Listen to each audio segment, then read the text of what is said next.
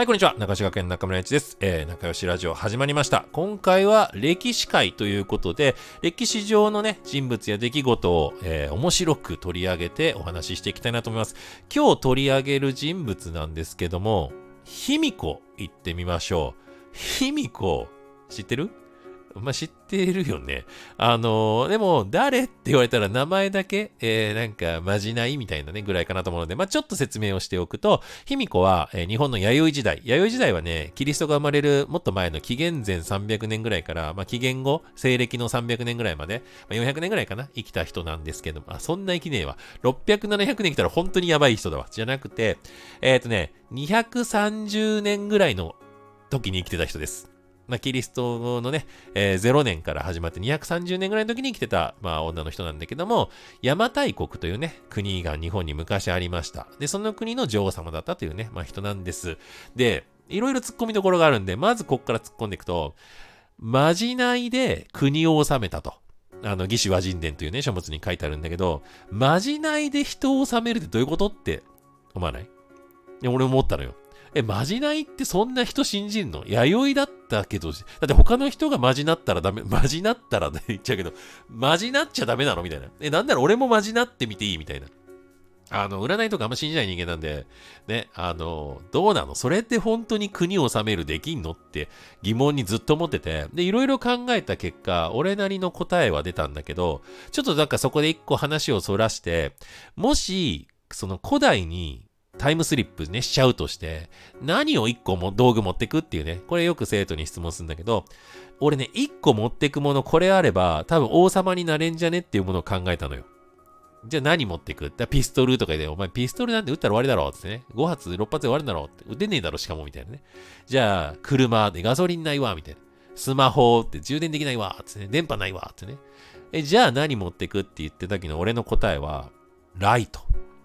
ま、ライトだと電池でね、ある程度の時間持つし、で、例えば夜一瞬でもピカって顔照らしてやったら、もう古代ってさ、あの、電気ないから、夜暗いから、眩しいってなった時に、これは神の光じゃ、みたいな。ははーみたいな。まあ、言葉通じないって可能性あるんだけど、まあ、でもそれも差し置いて、だから、なんだろうな、獣と一緒。夜光でライト照らしたら獣逃げるじゃん。まあ、そんな感覚かなって思ってて。で、そこから考えたら、あのね、多分、卑弥呼って、俺ね、天気の子だったんじゃないかなって。天気の子ってあの、晴れるよじゃないよ。あの、あ、でも近いな。あの、弥生時代って米作り始まったの。稲作始まった時代で、で、天気が重要視されるようになったの。それまでって、イノシシとか鹿とか食べてたから、別に雨降ろうが降る前が、まあ、そんな関係なくて。でも、農業やるのに、米、あ、雨って大事じゃん。で、雨が降るかどうかみんな気にするんだけど、わかんないじゃん。理科の知識ないからね。俺ね、多分、卑弥呼ちっちゃい頃に、なんかあっちの空曇ってると、今日は雨降ったな。あっちが晴れてると今日は晴れんな。なんかこれ関係あんのかなみたいな。多分、理科的な自然科学の興味を持ったんじゃないかなっていう話。ほんで、なんかある時、明日雨降るよ、多分。って。当たったね。明日は晴れるよ。え、ひみこ明日は？明日っては？みたいな。ってなった時に、ことごとく当ててったら、なんでわかんの？なんかそんな気がする。この子は神のお告げが聞ける子じゃみたいな。いや、もうこのノリかなとはちょっと思ってるとこあって。まあ俺勝手にね。で、なんかその後、なんかね、やっぱ調子乗ってて、ね、わらわわ、神の声が聞こえるのじゃ、みたいな。いや、じゃなければ人間そんなさ、なんかまじないで国を治めるとかやっぱ無理じゃねって思ったりするのね。まあそれが俺の卑弥呼ツッコミの1個目です。だから多分卑弥呼は天気を当てて王様にまでなったと。ね。で、そのね、また後に卑弥呼死んだ後に、あの、国が荒れるんだよ。ね、男たちが戦うんだよ。ほんで、またダメで、娘じゃね、孫娘のね、イオっていうね、女の子がまた王様になるみたいに書いたんだけどさ。いや、もうでもネタバレしちゃうから、だからその後はね、そういう形で収めた人いないって、まあそれもわかる話だね。まあこれ1個目。まだね、今度は、卑弥呼ってさ、漢字、癒しい弥生の呼ぶと書いて卑弥呼なんだけど、え、この名前って本当なのっていうのがね、やっぱあって、だってさ、自分の、まあ王様のことをさ、女王様のこと、癒しいってつけなくねって思うの。癒しい。だって、まあ、言うことはあるよ。お前癒しいやつだなって言うけど、名前につけるってなんかさ、名は体を表すとか言うけど、癒しいやつに育っちゃうじゃん。で、これもね、からくりあって、これはね、絶対ね、中国がね、そういう目で見てたという。名付け親中国じゃんという。だ中国の歴史書に卑弥呼って書いてあるから、これね、俺ちょっと調べたらね、実は卑弥呼って、姫巫女って日本で呼ばれてたらしいんだよ。姫巫女。姫の巫女。だから天皇家のお姫様だったという、そういう話がある。女王、だこあのー、水古天皇みたいにね、女帝がいたっていう、そういう話。だから、なんか、日本人が、姫巫女様、姫巫女、姫巫女って言ったら、おまなたの名前、卑弥呼っちゅうのか。じゃあ、どうせ日本だし、和の国だし、ね、じゃあこの漢字当てたろうっつって、癒しいやつだって。この感じ、だから若干いじめチックな話。だって、邪馬台国だってそうじゃん。邪悪の邪つけるとかなくね？自分で会社つけるときに邪悪株式会社とかなくね？でもその名前で呼ばれてるっていうのはやっぱもうこれはね、いじめですよ。あの いや、あんな日本とかね、和のちっちゃい国なんか横島なや名前をつけたれつって、いや、山大国、横島な馬の大国みたいな。ね。っていう話で多分つけられたから、これはね、きついわ。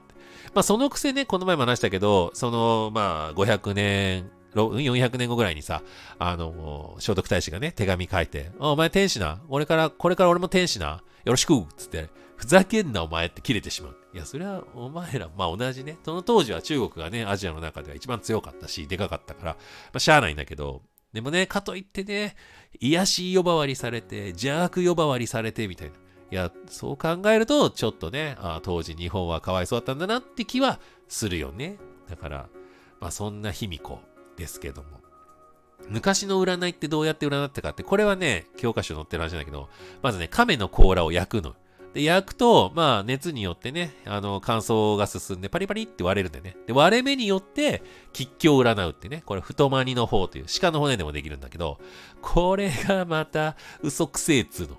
割れ方でわかるかいな、みたいな。っていうのがあるね。もう一個すごいんだから。くかたちっていう名前がついてんだけど、あの、漢字書くとね、4文字で難しいね。迷信単位って書いて、ちょっと難しいね、入試によく出る言葉が。くかたちすごいぜ。あの、裁判がくかたちって言うんだけど、例えば、じゃあ、王の宝を盗んだ奴がいる、この二人のどっちだっていう裁判になった時に、まず、熱湯を用意します。弥生時に熱湯を入れます。ぐつぐつ煮立ってます。100度超えてます。そこに、手を入れさせます。容疑者の。えー、やけどしたら有罪。やけどしなかったら無罪。やばくね？やばくね？えー、これはね、やばいです。なぜか。そんなものでわかんないからです。えー、今の裁判がそれだったら、攻略法とか多分出すんだろうね。俺多分考えた。もしそうなったらってちょっと考えたときに、なんだろうな、やけどしないため、手をギュッと握って血液、血流止めちゃうとか、なんかいろいろ考えたけど、ね、なんか上手いやつは絶対有罪にならないやついたんだろうなとか思って。でも、下手なやつとか、本当の正直なやつって有罪になっちゃうんだろうなとかね。なんかそんなことを考えたりした。ね、だから、怖いよね。あ、もう一個思い出した。えっ、ー、と、縄文時代の、もう一個遡って縄文時代の 成人式何やってたか。抜歯。歯を抜くの。なんか、あのー、どっかの島のね、成人式の儀礼でバンジージャンプがあって勇気試しとかあったり、アフリカかな？どっかの民族で、あの、棒を持って戦い合う。で、勝った方が成人みたいな。負けたやつは一生成人になれないみたいなね。まあそういうのがあったり、成人式って結構面白いんだけど、日本の縄文時代の政治式、あの、惰性石器を持ってきます。えー、石を持ってきます。いいして、つって。いいして、前、下の前歯3本抜きます。折ります。えー、上の歯の八重歯抜きます。だから、ドクロ、まあ、昔のね、人骨見ると、歯がないんだよ。で、これみんなだから、歯を抜くってなんかもうデメリットしかなくねみたいな。痛みに耐えてとかのレベルじゃねえじゃん。噛めないじゃんみたいな。一生。ね、永久歯やっちゃうから。やばない？そう。だから、そういう目で歴史を見ていくと結構面白いんじゃないでしょうかというのが僕のね、この歴史会です。まあディスるだけではなくて、そもそも素朴に考えてこいつバカじゃねって、まあディスっていうか、そうやんね。そういうことを語っていきたいなと。で、まあちょっとでも歴史に興味を持って、別に勉強しなくてね、面白いなって、そういう人いたんだなって歴史から学んで、だから、ね、例えば成人式のね、着物着て、ね、スーツ着てっていう人たち見たときに、歯抜いたろって怖すぎるから。ね、はい、皆さん並んでください。歯抜きますよ。つって。怖いからね。うん。だからそういうのを考えて、ちょっとね、一日面白くしてくれたらいいかななんて、そんなことを考えてます。ということで、えー、今回は仲良しラジオ歴史会お伝えしました。えー、卑弥呼ってやばくねっていう話ね、してきましたけども、また次誰か面白い話用意して、えー、ラジオ出しますので、お楽しみにしてください。それではそれでは、またね